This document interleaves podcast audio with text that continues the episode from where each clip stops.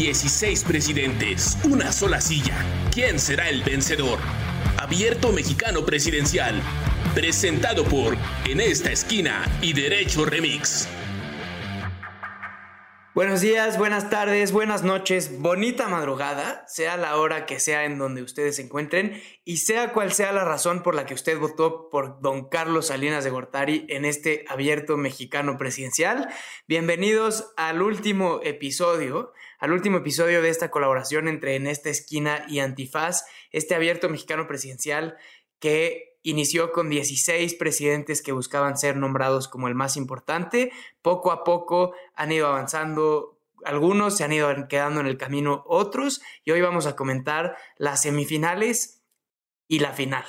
Las semifinales y la final del Abierto Mexicano Presidencial y para eso están conmigo Ixchel Cisneros. Buenas tardes, buenos días, buenas madrugadas. Hola, lo más cagado es que no he logrado que digas bienvenidas y bienvenidos después de tres programas. Maldita sea. Y, está, está conmigo también Miguel Pulido. tiene su propia frustración el señor Miguel Pulido porque no hemos logrado quitarte los salinista, carajo. Espérame, nada más he sido salinista mm, por diversión, por mofa, porque además yo hice el mejor argumento en contra de Salinas, que fue la creación de la oligarquía. Totalmente, en eso sí tienes toda la razón. Él, él hizo nuestros Abramovich y nuestros Gazproms y todas esas cosas horribles que sucedieron en la Unión Soviética, que también sucedieron después de la caída del régimen autocrático priista. Nada más que aquí se compraron a los monarcas del Morelia y los hicieron pedazos y se compraron al Chelsea y a otros equipos. Está un poco este, feo el estilo futbolístico de nuestros oligarcas. Sí, el, gusto y, la ambición de, poderío mundial de nuestros oligarcas es bastante lamentable, ¿no? Pero hablando de, oligarcas, eh, Vamos hoy a compartir los primeros minutos de este podcast con Sara Benítez, que es una, yo, al menos yo, y hablo por la comunidad en esta esquina, somos fans from hell de Sara Benítez y de su proyecto Historia Chiquita. No, también de este lado, tiene el monopolio, ni siquiera el oligopolio, tiene el, monopolio de el fanismo. Sara Benítez, ¿cómo estás?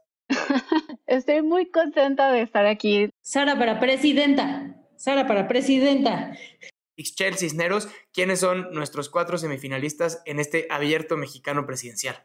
Híjole, Porfirio Díaz contra Carlos Salinas, que se, está tremendísimo lo que le llamaba Andrés Torres Checa, lo rudo, lo rudo, los rudísimos. Eh, y en el otro bando, en el otro partido, estaba Venustiano Carranza y Francisco y Madero, que también, este, como bien lo dijo Andrés Torres Checa, los técnicos, pero en redes sociales ya no nos, dijeron que ni tan técnicos, ¿eh? que los expertos en, en, lucha libre dicen que también ahí está medio rudo el asunto de ese lado. Entonces, pues con, eso nos arrancamos contigo, Sara. Eh, primera pregunta, ¿sí son tan rudos, rudos rudísimos, como dice Ixchel, Porfirio Díaz y Don Carlos Salinas de Gortari, y sí son tan técnicos, eh, buenos voladores, eh, Francisco y Madero y, Don Venus. Pues es que creo que tienen sus bemoles y creo que es lo que con lo que quería empezar desde que me invitaron a esto era que yo considero que muchos de los actores que de los que estamos hablando ahorita han sido mártires y santos. Es decir, Así como ha existido una geografía de santos en la Edad Media, que ya voy a comenzar como historiadora viejita de 80 años, entonces no lo voy a hacer, pero lo que quiero decir con la geografía es esta escritura de textos en la Edad Media para venerar a un santo. Entonces se cuentan las peripecias de San Ignacio de Loyola, Íñigo de Loyola, que luchó y que se iluminó por Dios, ¿no? De la misma forma está Porfirio Díaz, está Madero, está Carranza, pero no Salinas. Ya ves, ya ves, ya ves, Ricardo, y tú impulsando por la votación por Salinas. Quiero que, que termine, Sara, la, parte que estás diciendo y, me voy a defender porque no, no, no puedo dejar sin contestar estos ataques que me han puesto, esta emboscada que me han puesto. Creo que la cosa con Salinas, y para hacerle un poco de abogado del diablo, es que aunque no es santo de muchos, porque sí es santo de algunos, también es un mártir. O sea, como que se ha exagerado mucho también su figura al grado de satanizarse, ¿no? Y casi casi que lo relacionamos con Lucifer, ¿no? Por lo menos el presidente actual sí. Sí lo relaciona con Lucifer. Pero el, presidente actual, aunque quisiera ser más juarista que Juárez, hay alguien más juarista que Juárez. Porfirio Díaz. Porfirio Díaz es el presidente más juarista, ¿no? Porque él fue el que construyó el discurso sobre quién es Benito Juárez. Entonces, el presidente más juarista sobre el que se basa Andrés Manuel López Obrador. Qué gran reflexión, o sea, porque además, tú me corregirás, Sara, eh, pero Juárez y y Díaz tenían una relación, además de que se conocieron cuando Díaz era muy jovencito, por algún vínculo ahí familiar, que la verdad es que no me sé el chisme, pero tenían una relación como de mentor-discípulo y Díaz era, junto con otro grupo de jóvenes, un destacado militar que hacía la defensa del proyecto juarista en, la guerra, mientras Juárez era un pensador y un ideólogo y etcétera. O sea, para un fin práctico, Porfirio Díaz lo operaba Juárez. Y además también estudió Derecho, ¿eh? como Juárez. La gente no lo sabe, pero Porfirio Díaz iba para abogado. Ahí va, ahí va otra vez. Ahí van los abogados. Ahí va el, abogado. La, cosa con Porfirio Díaz es que él sabía latín, porque eh, estudió Derecho.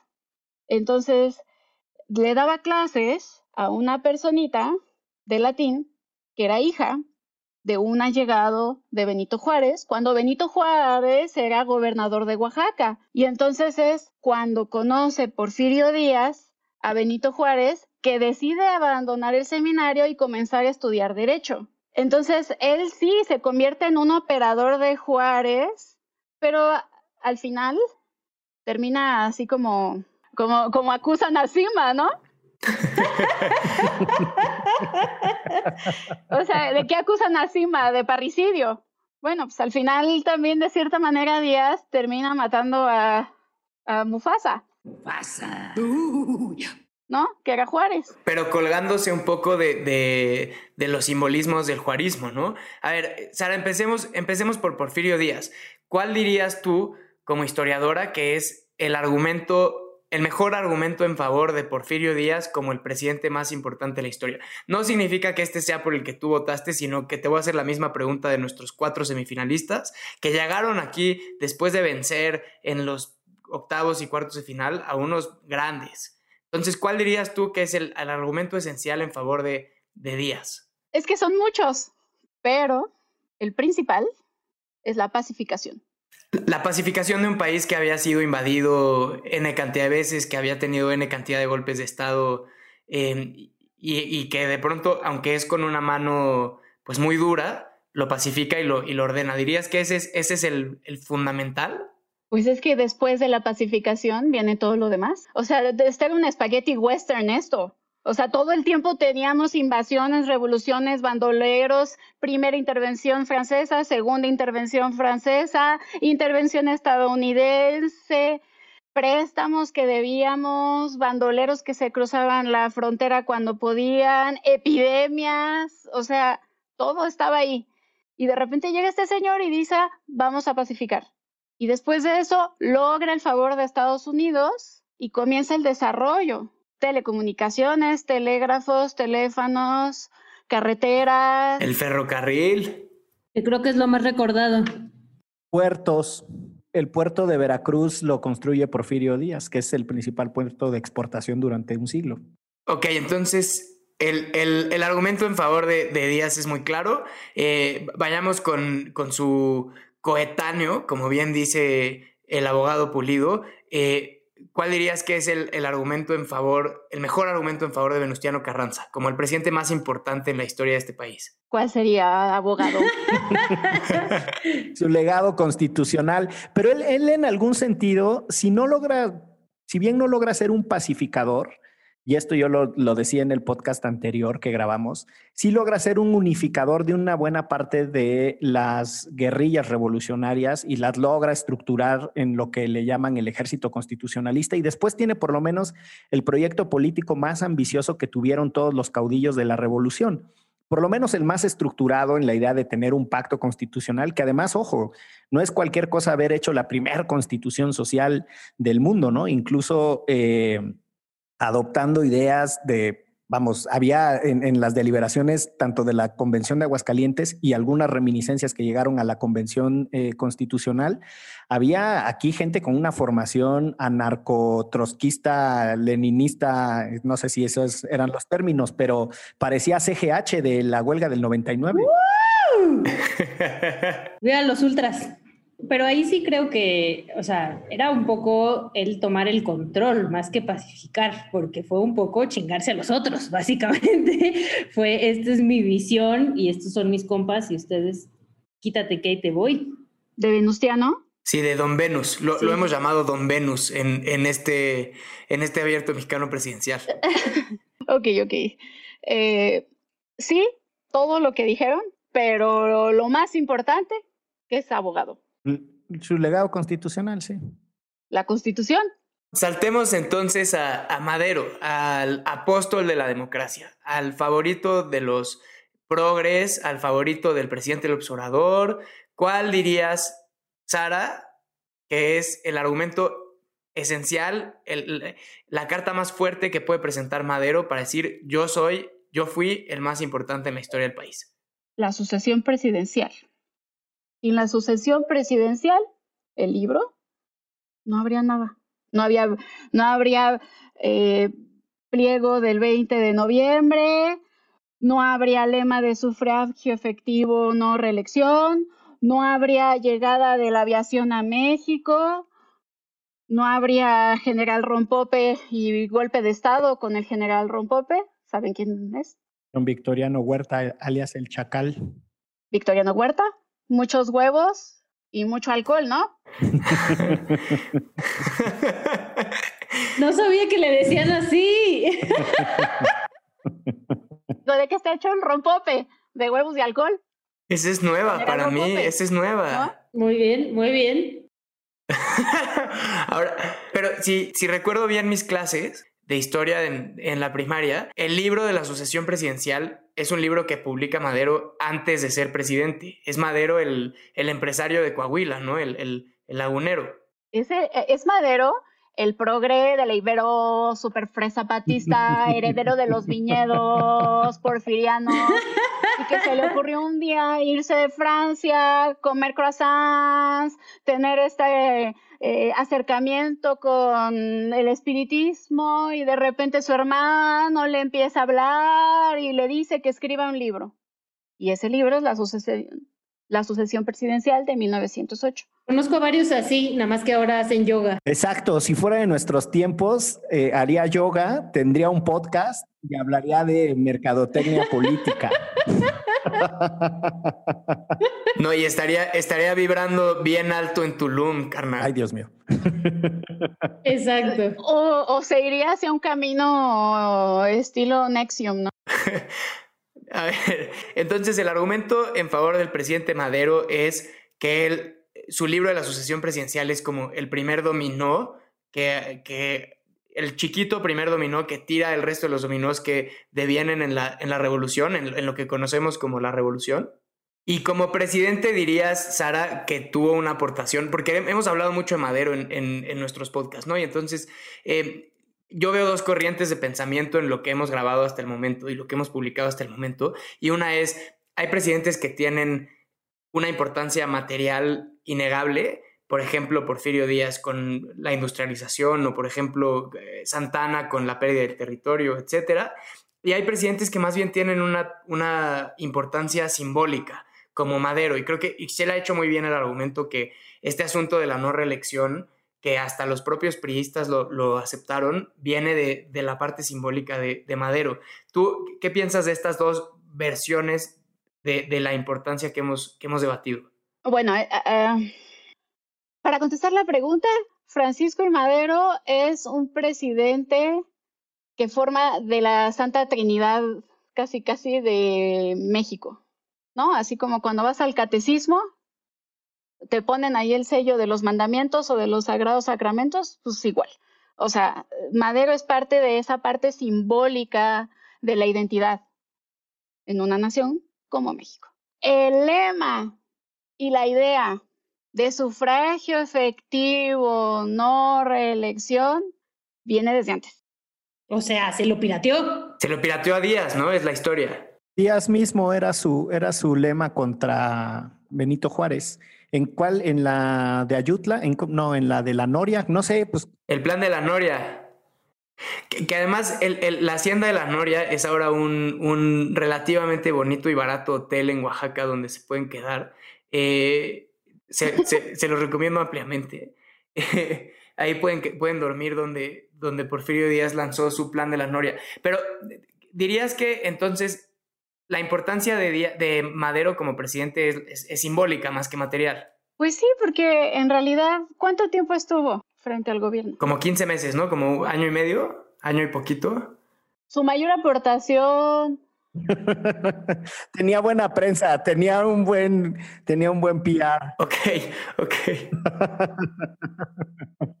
Qué interesante este asunto de quienes inventan y encumbran a ciertos personajes. Me fascinó la frase de que el más juarista es Porfirio Díaz porque al final es él quien construye al personaje. Y la posibilidad de que Carranza haya sido tan determinante, yo la verdad es que esa línea argumentativa ni la conozco, pero siguiendo lo que estás diciendo, pues alguna influencia tuvo Carranza en que eh, Francisco y Madero fuera eh, simbólicamente importante en este país. Eh, y al final, pues la historia es eso, es un consenso que se construye pasados los tiempos para interpretar lo que sucedió eh, en épocas anteriores. Y pues ese consenso a veces entra a la fuerza, a veces entra a la mala, a veces entra por dinero y a veces entra por Netflix, ¿no? Entonces, eh, es súper interesante eso, de dónde viene la relevancia de esos personajes y el rol que tuvieron los siguientes gobernantes en encumbrar o en negarles relevancia a, otros sujetos, ¿no? Pero además en nuestra, en nuestra eh, posición entra por los libros de texto de la primaria, ¿no? O sea, eh, eso es lo que nos han enseñado desde el día uno.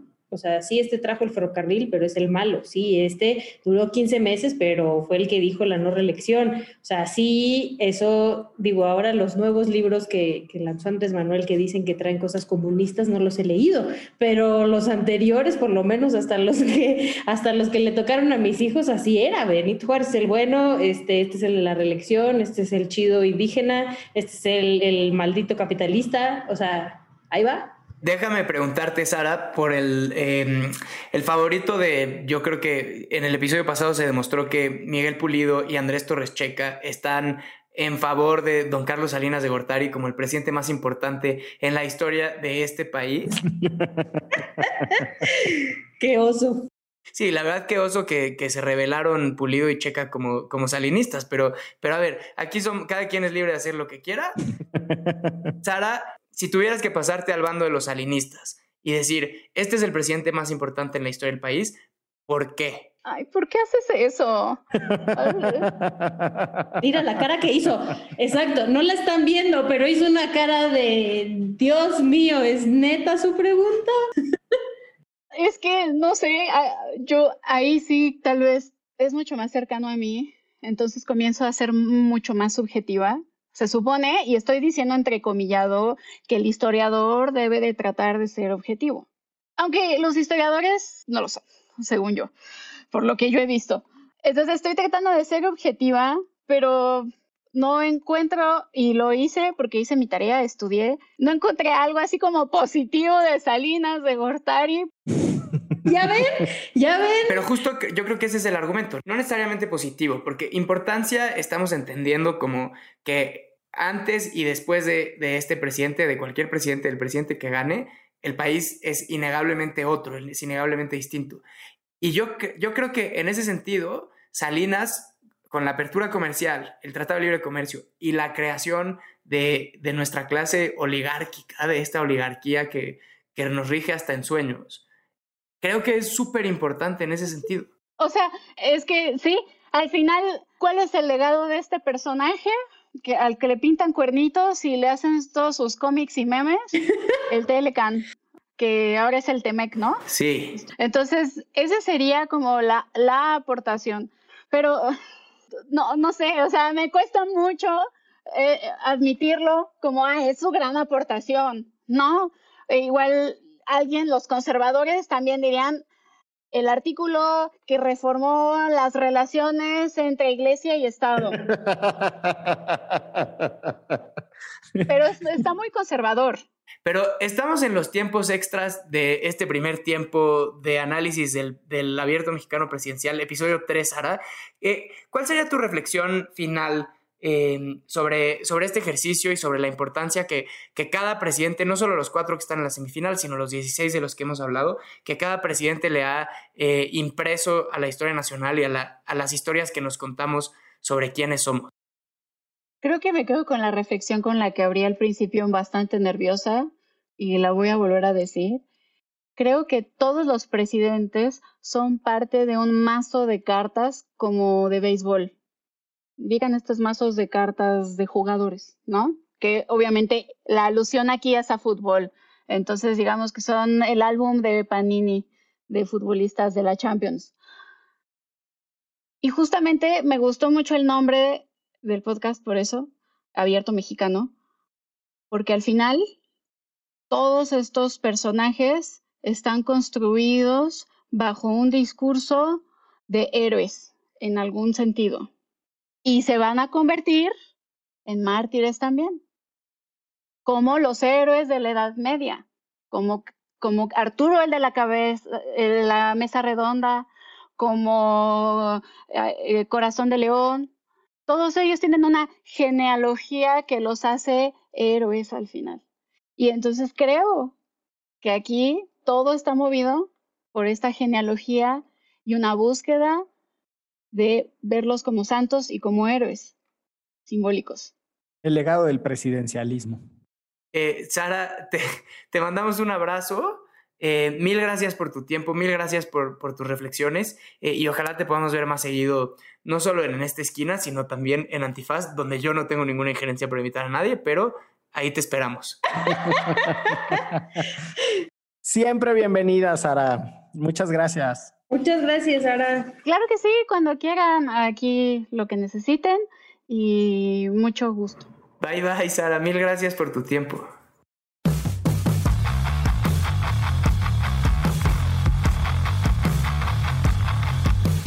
Abierto Mexicano Presidencial.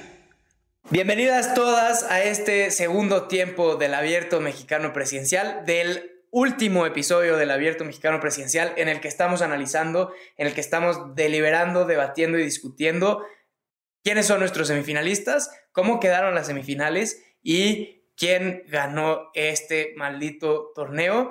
Nos acompaña, como en el primer episodio, el abogado más laureado de la galaxia, eh, el abogado Gonzalo Sánchez de Tagle, con quien es un, lo, que más me ha gustado del abierto mexicano presidencial, además de reírme y chelear a distancia con Ixchel y con Pulido, es tener dos oportunidades de hablar con Gonzalo Sánchez de Tagle. ¿Cómo estás, Gonzalo? Ya me reboricé, mi querido Ricardo, pero muy bien, muy contento y sorprendido. Yo también estoy muy sorprendido. Vamos, vamos a ello. Eh, Ixchel, ¿cómo quedaron las semifinales del lado de los técnicos? Del lado de los técnicos está Venustiano Carranza y Francisco Imadero.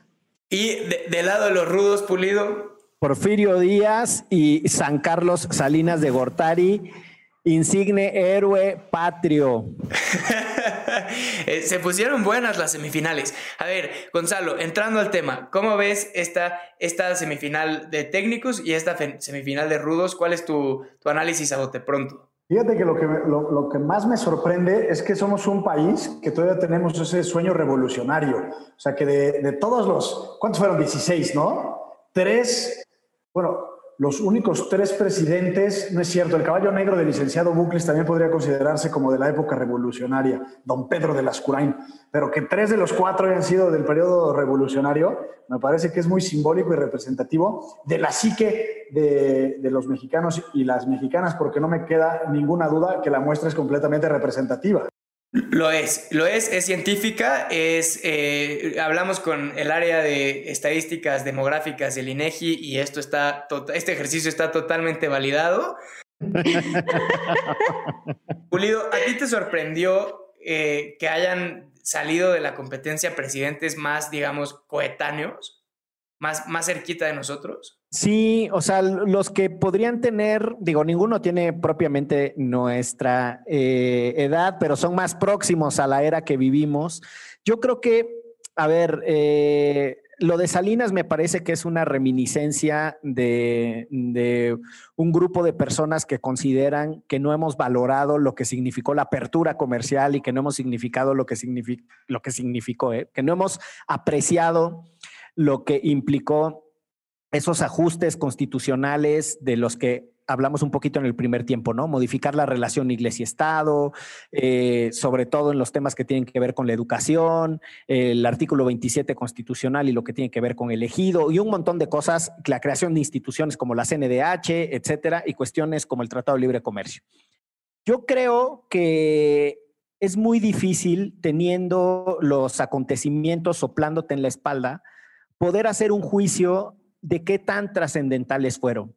Y por eso me parece que la dimensión revolucionaria, eh, eh, además de, atender al argumento de Gonzalo, nos rebota más en la cabeza, porque ya pasó el suficiente número de días para entender si eso efectivamente cambió o no el destino del país. Y a mí me parece que eso incidió mucho en el sentido de las votaciones. No, y ni les digas que la CNDH viene del salinismo, porque la van a querer cerrar, mano. No, pues viene de ahí. Eh, es que es, la construcción de instituciones es un argumento más que voy a agregar a, mi, a mi cuadernillo. Pero, Ixchel, ¿te, sorprendió a ti? Sé que te sorprendió, pero ¿cómo te explicas que se hayan quedado en el camino eh, estos como grandes próceres de, del progresismo o, de lo que se entiende como la izquierda, que son Lázaro Cárdenas y, Benito Juárez, que, eran los evidentes favoritos al, comenzar el, el torneo? Sí, o sea, sabíamos perfecto que Vicente Fox o Díaz Ordaz iban a perder por Madriza, ¿no? Con quien les pusieran enfrente y les tocaron candidatos fuertes, entonces pues ya era como que iban a perder sí o sí. Pero el que no pasara el Tata Lázaro sí me sorprendió mucho, incluso este, traté de hacer este, eh, el llenado de urnas de último momento y no lo conseguí a, a favor ¿Contra quién perdió al final? Con Porfirio Díaz. En primera ronda. No, en, segunda ronda, perdón. En segunda. En la primera, o sea, en la primera le ganó a Vicente Fox por muchísimo. Lo arrastró. Exacto. Pero en la segunda perdió contra Porfirio Díaz. Quedó así 59, no, 50.2 y 49.8 o algo así, cerradísimo. Y me sorprendió mucho porque yo sí tenía esta idea de lo que no solo lo que nos enseñaron en la, prima, en la primaria de quién era el Tata Lázaro y quién era Porfirio Díaz, pero yo sí creo que em, esta parte de la que hemos hablado en los dos capítulos anteriores que se le da a Porfirio Díaz del progreso, ¿no? Y de lo que todo el mundo habla, empezando por el ferrocarril, influyó ahí para que Porfirio ganara y eso también con ciertas audiencias las que nos llevamos en Derecho Remix y en esta esquina, me queda clarísimo que, influyó, influyó mucho. Justo en Twitter nos decían que esto hablaba mucho de las audiencias de nuestras redes sociales. Y en el caso de Benito Juárez todavía me sorprendió más, pero yo no sé si es como un odio a, Andrés Manuel López Obrador y tanto que le ha puesto este, el nombre de Benito Juárez en todas partes sea, siento que fue un voto en contra de Andrés Manuel más que un voto, un voto este, a favor, en este caso de Venustiano Carranza. Creo que era el voto de castigo para Andrés Manuel fue que el perdedor fuera Benito Juárez y además, este, pues me queda clarísimo que los Amlovers no nos siguen en nuestras redes porque no votaron por Benito. Eh, Gonzalo, ahí, ahora sí, entrándole a las, a las semifinales, eh, teníamos a Venustiano Carranza que, que venía de ganarle a Benito Juárez en un duelo bien difícil. Y del otro lado, a Francisco y Madero, que venía, como bien dijo Pulido, con las piernas descansadas, porque había tenido unos enfrentamientos relativamente sencillos. Ganó, como decía el profe La Volpe, caminando. Y, su primer partido difícil del torneo fue la semifinal con, con Venustiano Carranza. Ahora, hablábamos más temprano con, con Sara Benítez de Historia Chiquita. Ella decía, ¿cuál es la aportación más importante de Carranza? La constitución del 17, el proceso constitucional. ¿Cuál es la aportación más importante de Madero? Creo que hay consenso en que es esta parte simbólica de la no reelección. Eh, ¿Cómo crees que, tendría que haber sido este, este enfrentamiento? ¿Cuál es tu, calificación? Y sin duda el, espiritismo también yo pondría como una aportación importante de Madero, traer el espiritismo a, la presidencia de la República. Quizás en eso se pueda asemejar a Vicente Fox o en su caso a doña Martita con el toloache. No, si, me dan permiso, me quiere referir a una cosa que dijo la Chelagüera, que me parece que es muy importante por lo, que hace al voto de castigo a don Beno o el voto útil a, a Venustiano, ¿no? Eh, y es, referirme a una expresión que me parece que es muy importante de Eric Hobsbawm, el historiador marxista inglés, eh, que, dice que la historia sirve para dos cosas, o para justificar el presente o para entenderlo y tratar de cambiar las premisas hacia el futuro. Eh, y, en ese sentido creo que este gobierno lo que hace precisamente es justificar su presente a través de la, de la, de la historia o del cuento de la cuarta transformación y de, de, cómo la historia va evolucionando de tal forma que la cuarta transformación pareciera ser una inevitabilidad histórica, ¿no? Eh, y en ese sentido creo que es acertado el comentario de la propia Chelagüera. Y, yo creo que, que, nuestro prócer democrático del 1910 pues, tiene lo suyo, pero también fue un presidente que, que además de ser chaparrito como uno y como Elick Bucles, que eso hay que reconocérselo, eh, al final del día eh, pues digamos que, que, su, su, mérito fue haber derrocado a, Porfirio Díaz, fue un momento de su época en el sentido que era un hacendado, una persona con mucha feria en su momento, y supo a través del plan de San Luis y digamos la convocatoria eh, nacional a, las armas en noviembre de, de aquel año, pues supo aprovechar esa circunstancia, pero no tuvo las capacidades políticas para mantenerse en el poder. Entonces, me parece que ahí hay una de las razones por las cuales eh, eh, hay que, o mejor dicho, hay que saber dimensionar eh, justamente el papel de, este camarada histórico. Una cosa que es súper interesante es el rol que tiene la proximidad con las élites de todos estos personajes. O sea, al final nadie es eh, de extracción popular eh, y solo con vínculos populares. Es decir, si bien son de extracción popular, en algún momento terminan pasando eh, por el tamiz de los grandes hacendados o de los personajes históricos relevantes de su tiempo, que son los que los ayudan a, consolidar su poder, ¿no?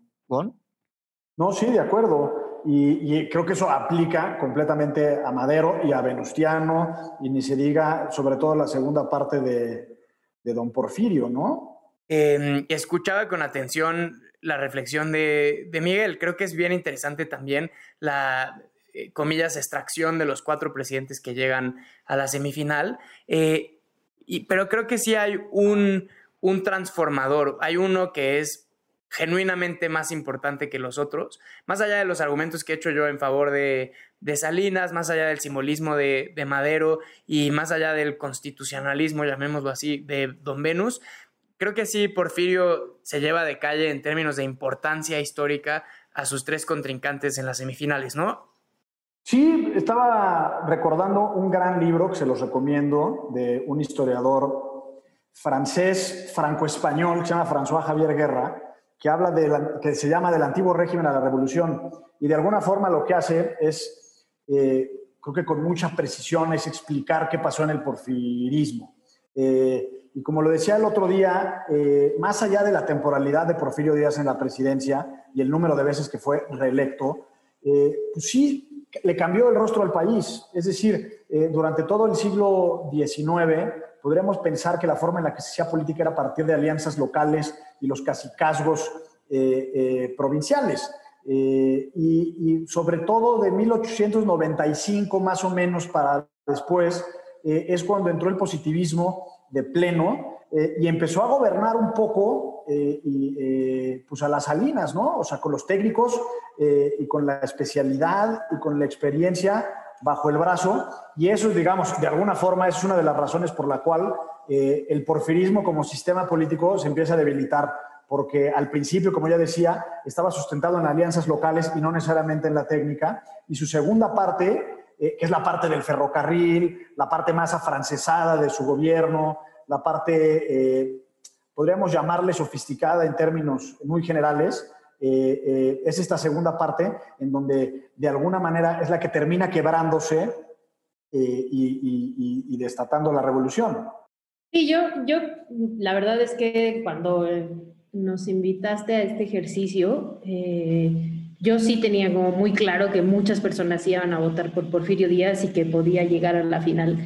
Nunca pensé que pudiera llegar así tan planito, ¿no? Y tan fácil, este, goleando a todos sus compañeros, pero, pero al, al final sí creo que esta historia del malo más malo del mundo, bueno, en principio se la ganó Salinas después de que llegó, le quitó, le quitó el cetro.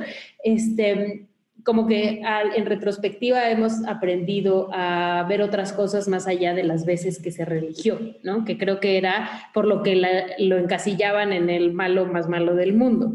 Em, insisto, hay las cosas que más me sorprendieron, pues fueron que dejaron solos, dejaron fuera a, estos otros personajes a los cuales hasta la fecha mis hijos les siguen enseñando que son los más importantes. Sí, el, caso de, de, Lázaro Cárdenas en la construcción de este discurso que da identidad a los mexicanos como eh, la expropiación petrolera, la aceptación de, los niños de Morelia, que fue uno de los únicos dos gobiernos del mundo que no reconoció al, golpe de Franco y al, y bando nacionalista cuando ganó la, Guerra Civil Española. Creo que Lázaro Cárdenas también, eh, si no es porque se encuentra a Porfirio Díaz en los cuartos de final, Lázaro Cárdenas tenía con qué llegar. Eh, mucho más lejos. A, mí, de entrada, lo que más me parece impresionante del personaje del Tata Lázaro es como a partir de él que se nos vende esta idea que hasta yo, que creo que soy más liberal que ustedes en el sentido liberal de la palabra. ¿En el sentido de, libre mercado? Libre mercado, libertades individuales, eh, la responsabilidad individual, etcétera eh, creo que yo también de pronto sueño con el petróleo y siento que va corriendo por mis venas y que es uno de mis derechos, es mi birthright, ¿no? Gracias al Sabes que hay, hay una cosa eh, que hemos venido discutiendo para entender la importancia de los personajes que encabezaron la presidencia en algún momento y es su relación con el contexto histórico y con las ideas de sus tiempos.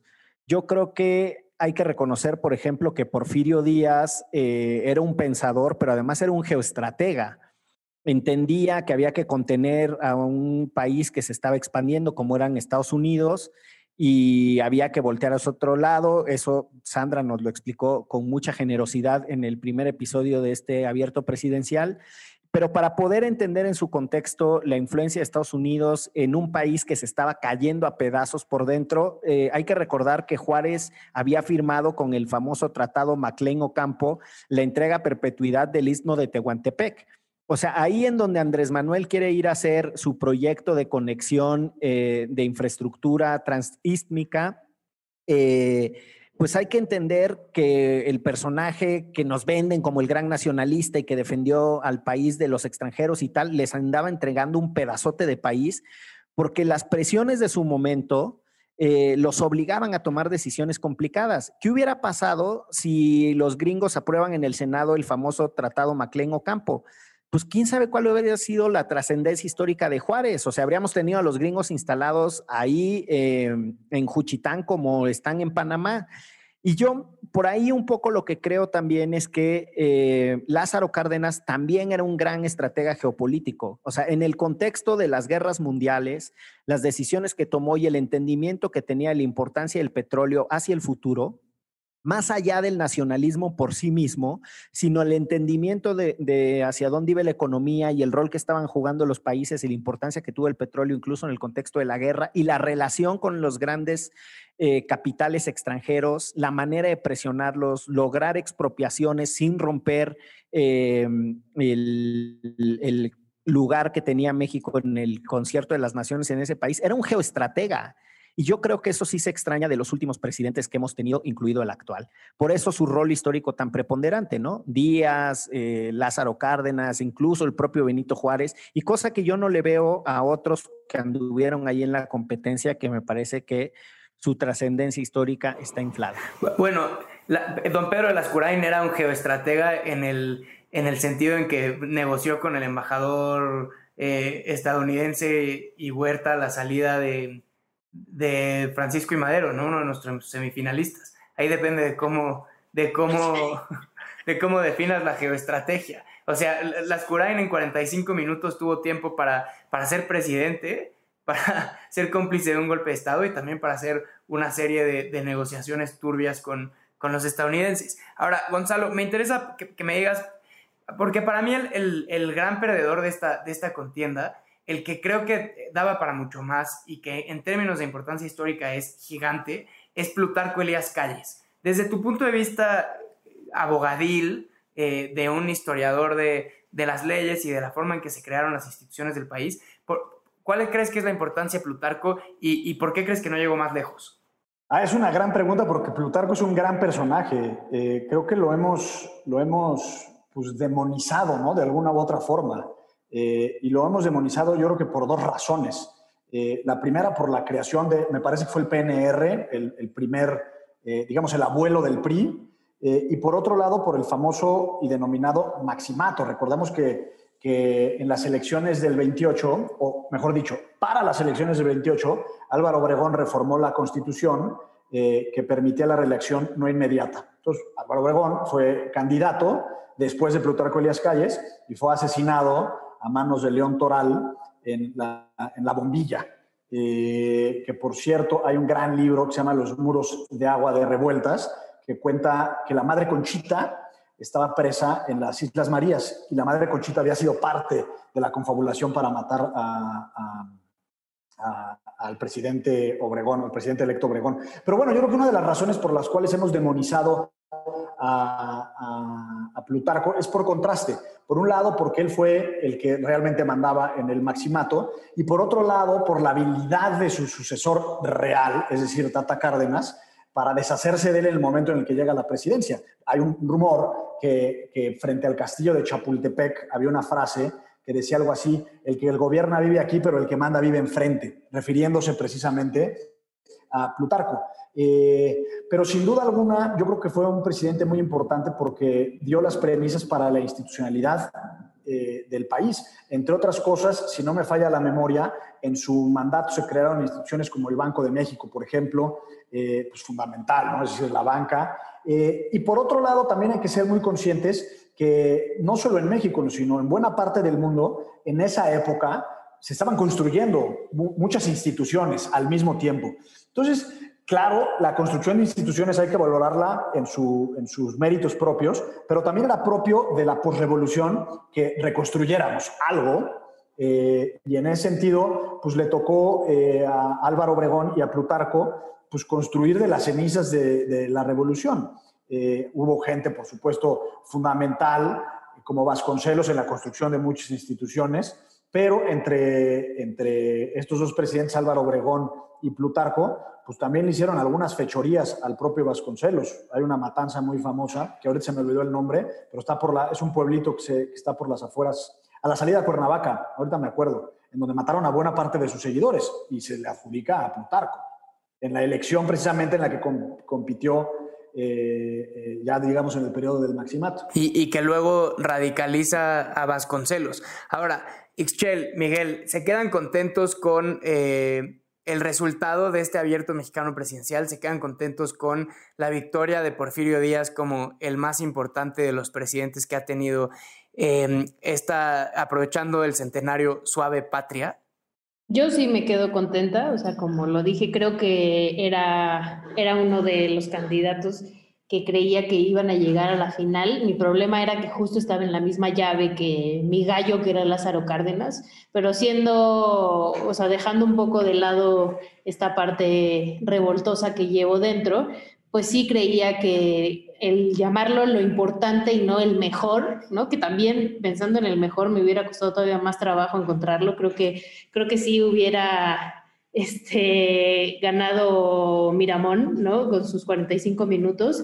Este, digo, las Curain, perdón. Este, creo que eh, al final me sorprende un poco y te digo, habla mucho también de nuestra audiencia, pero el ejercicio me deja súper contenta, ¿no? O sea, yo sí eh, quisiera que las personas que nos escuchen pues involucren mucho más y no solo se dejen llevar por la historia que nos enseñan en la primaria, porque como, como bien nos decían ahorita en el primer bloque, pues al final de cuentas son personas, ¿no? Y todas tienen este, sus bemoles y sus cosas buenas y sus cosas malas y eh, son parte de la historia de este país, ¿no? Y a muchos de ellos, y de, de, ellos en este país solo ha habido hombres, a muchos de ellos ni siquiera les, o sea, no hemos, o sea, no sabemos cuál, ni cuál, deja tú su trascendencia, ni siquiera qué hicieron en esos años que estuvieron en, en el poder. A mí, vamos, me, me, deja satisfecho el triunfo de don Porfirio porque fue lo que el pueblo bueno eligió y se acabó.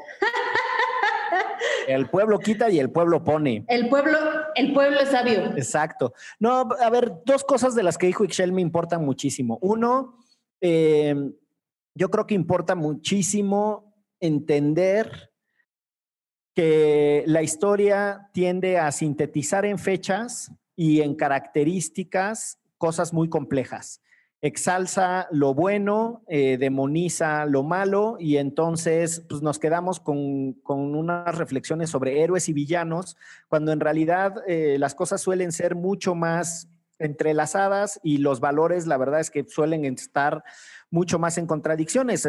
los historiadores reconocen que, por ejemplo, un extraordinario liberal de su tiempo como Maximiliano de Habsburgo, cuando llegó a México, pues impulsó un montón de cosas. Para empezar, tenía una noción del derecho laboral que aquí en México no se tenía, ¿no? Este, pero vamos, lo que creo es que necesitamos entender a los personajes en su tiempo, en su contexto, pero también en su complejidad, ¿no? Esa sería la primera cosa.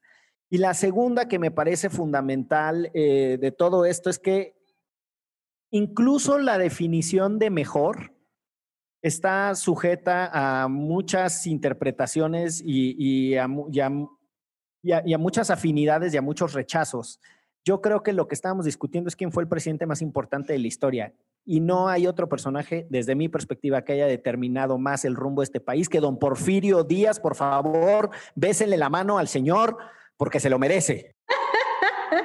Bien, Gonzalo, te quiero dar la reflexión final de todo este ejercicio, porque justo nos gustó mucho platicar contigo en el primero, ¿no? Para encuadrar, para ver de, qué iba a tratarse, para ver cómo iban a estar em, los enfrentamientos entre presidentes, pero me, quiero ir con una reflexión suya sobre la construcción, la narrativa histórica que hemos construido los mexicanos a partir de estos grandes hombres, porque para no variar, estamos ya en los tiempos extras, en los minutos añadidos, están ya pitando los aficionados eh, para que el árbitro local, el árbitro marque eh, pite, porque los locales, que en este caso son eh, oaxaqueños, van ganando y quieren que se termine el torneo. Así que, Gonzalo, me, quedo con una reflexión final tuya. Voy a hacer dos comentarios. La primera es la reflexión y la segunda es una revelación dramática. el comentario es en efecto, es la narrativa. Eh, el liberalismo mexicano se construyó, el liberalismo del siglo XIX se construyó sobre la base que lo vemos y hoy sucede así y es parte quizás de la naturaleza o de la genética política, sobre el contraste con sus antecesores. Eh, y en esa medida, por supuesto que Agustín de Iturbide pues era el gran villano en donde se justificaban muchas cosas, lo mismo que la Nueva España, por ejemplo. Y, y usualmente va sucediendo así. Eh, creo que para mal la narrativa histórica mexicana, sobre todo la que se empezó a gestar a mediados del siglo XX, es decir, del siglo pasado, eh, se empezó a construir en función de, una historia muy maniquea y muy binaria, en donde había buenos y malos. Eh, los malos, por supuesto, eran la antítesis de los valores que representaba el gran ideario postrevolucionario o revolucionario, y los buenos eran los que de alguna u otra forma compaginaban o compartían eh, real o ficticiamente esos ideales. Por ejemplo, Benito Juárez pues, siempre ha sido un estandarte del liberalismo y para bien o para mal ha, sido utilizado como la chimoltrufia. Es decir, como se dice una cosa, se dice la otra de Benito Juárez. Eh, y en ese sentido, eh, creo que es algo positivo que Porfirio haya ganado. Coincido con Elic Bucles en que sin duda alguna es el presidente más importante que ha habido en este país. pero también creo que es una reivindicación a esa historia, digamos, estática, en donde o eres bueno o eres malo, ¿no? Y, con, esa sería mi reflexión, mi estimado.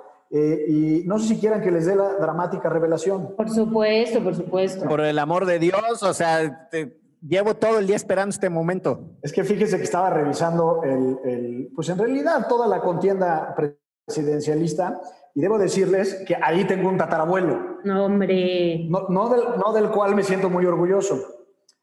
Del mismísimo brazo armado de Dios, el joven Macabeo, está dentro de mis ancestros, es decir, de Miguel Miramón. Órale. ¿Qué, qué cosa? Tengo documentos, ya lo sé, tengo documentos de Miguel Miramón, de su señora esposa Conchita Lombardo, tengo las cartas que Miguel Miramón le enviaba a su cuñado eh, eh, cuando ya estaba a punto de ser eh, ejecutado en el Cerro de la Campana, junto con Maximiliano y Mejía. Y entonces son cartas muy dramáticas porque le dice su cuñado, don cuñado, pues ya mañana me toca ir al paredón y al día siguiente le, le mandaba otra carta, pues ¿qué crees que no? Y le decía, ya no me importa tanto morir, sino que me importa es esta angustia y demás. Entonces, pues ahí está la revelación dramática. Entonces, si la chelagüera se pregunta a veces por qué soy como soy, pues también es porque soy descendiente de Miguel Miramón. Está en mi sangre ser conservador. es cuanto, como dirían. Está bien romper con la familia, ¿no? claro. Buenísima revelación dramática, Gonzalo. Buenísima la, eh, la, angustia de, Miramón, que era la misma angustia que sentían eh, los aficionados durante estos duelos en el abierto mexicano presidencial. Eh, quiero agradecer especialmente, ahora que nos vamos, a todo el equipo de Antifaz que nos ha dado la bienvenida a estas oficinas virtuales y nos han tratado como si pagáramos la renta y fuéramos simpáticos. Y le quiero dar las gracias a todas las personas de Antifaz y Derecho Remix que, votaron y que nos escucharon. Y ojalá podamos hacer más cosas juntos en el futuro. Yo les mando un abrazo, Miguel Ixchel, Gonzalo y a todo mundo. Y feliz abierto mexicano presidencial. Felicidades a los porfiristas. Ojalá con esto lo resaquen de, de París y lo regresen a su justo entierro en tierras oaxaqueñas. que pase por el penacho y se vienen los dos. Oye, y un agradecimiento también a la audiencia de En esta esquina, porque no, o sea, aunque nos tendieron una emboscada cuando nos invitaron a mí y a Miguel a participar, se les agradece poder dialogar, eh, aunque no estemos de acuerdo.